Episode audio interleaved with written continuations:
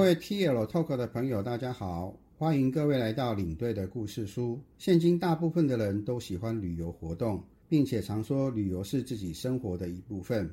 的确是如此。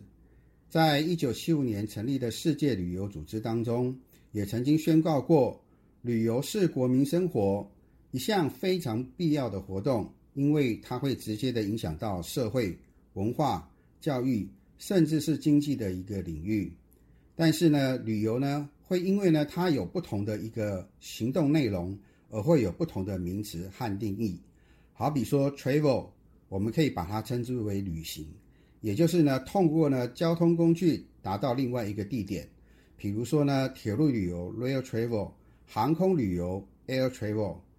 至于呢再往上走一层呢，就是所谓的一个旅游，也就是英文当中呢会提到的 trip 或者是 tour。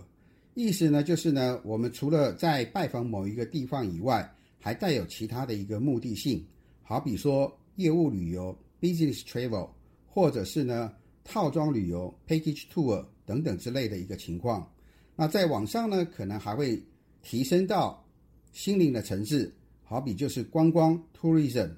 也就是一般我们所看到的回教朝圣 （Hajj to Mecca），甚至呢是现在呢非常流行的太空旅行。包含了有探险或者是研究的一个目的，所以呢，诗人歌德呢也曾经说，人之所以爱旅行，不是为了要抵达目的地，而是为了要享受旅途当中的一个种种乐趣。但是，全世界最早的一个旅游活动到底起源于哪里呢？根据呢史书上的一个记载的一个这个部分，世界上最早的一个旅游活动可能起于公元前两千年的美索不达米亚。当时候的国王为了呢方便大家可以去他的国家朝贡，所以呢改善了公共的一个运输，以及呢建造了很多的驿站。这个跟我们刚刚所提起的 travel 可能有相当大的一个相同的一个意义。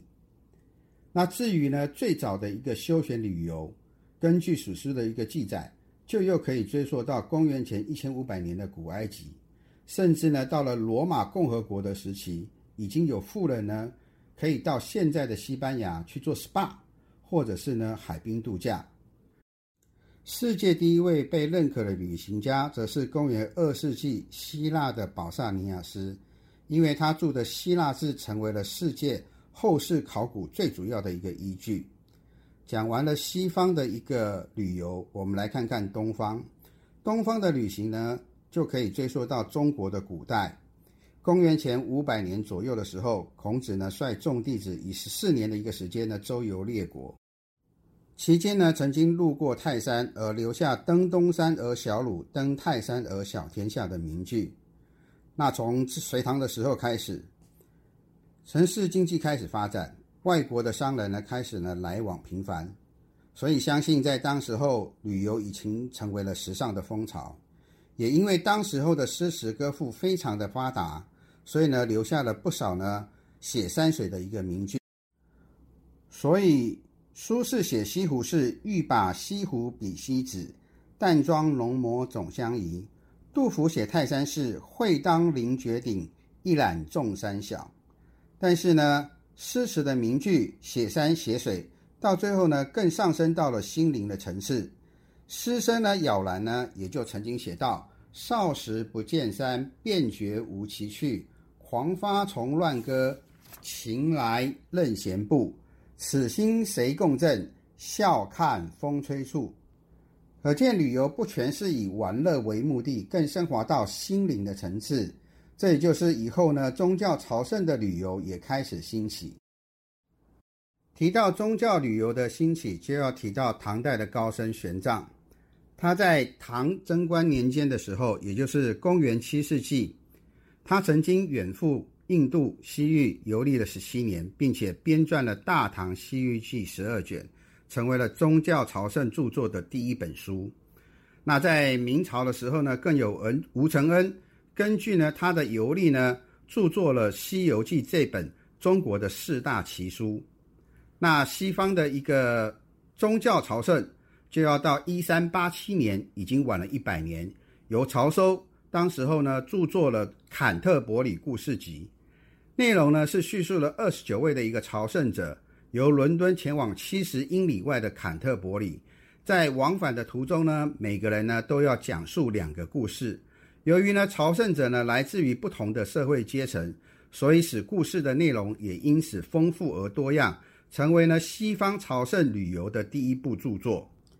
讲到旅游记录，现在的人很喜欢在 FB 或者是 Line 等等社交媒体上面。去剖一些生活的一些经验，或者是旅游的一个过程，以及呢去哪里吃东西的一些记录。但是呢，古人呢就是以游记的一个方式，将他的一个所见所闻呢去记录下来。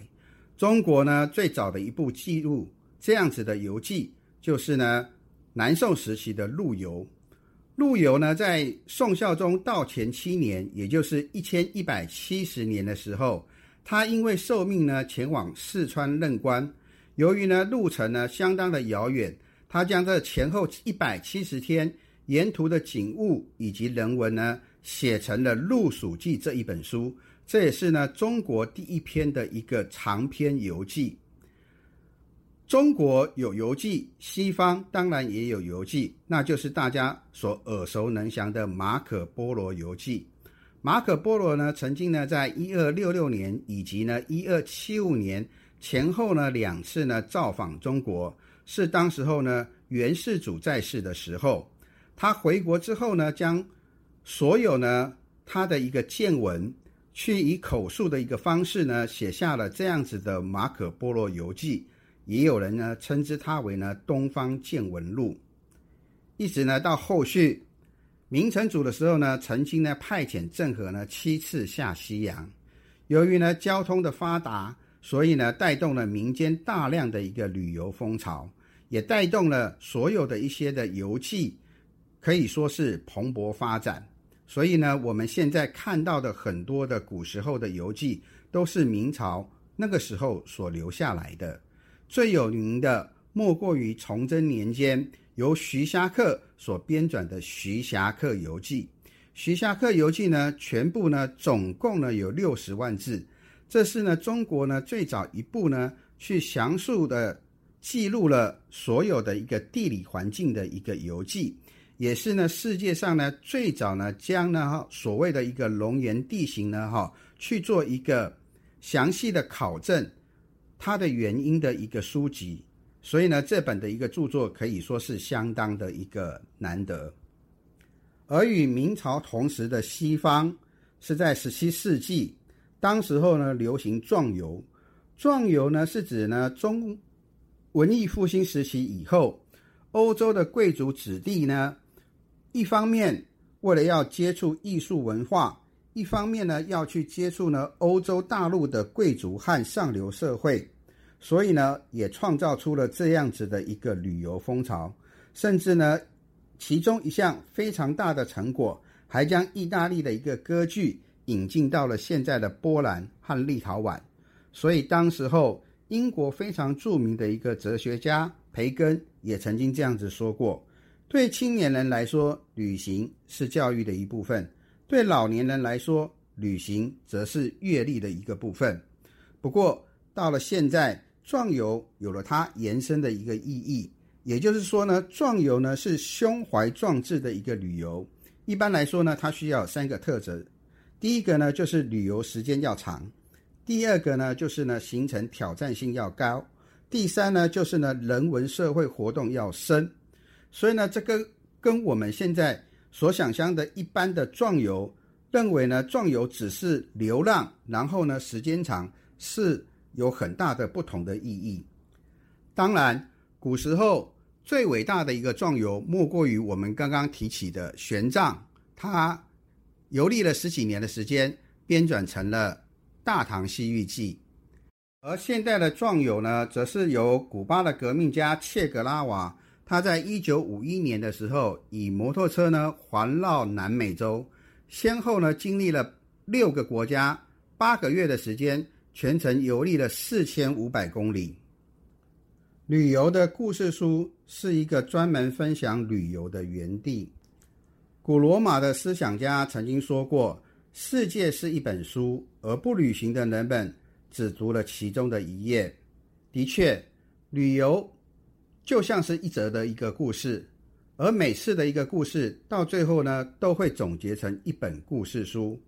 领队的故事书就是希望以听说读写的方式去记录下来我们所有每一次故事，然后呢编转成大家的一个故事书。欢迎大家可以到网站上去搜寻领队的故事书，去听更多的故事。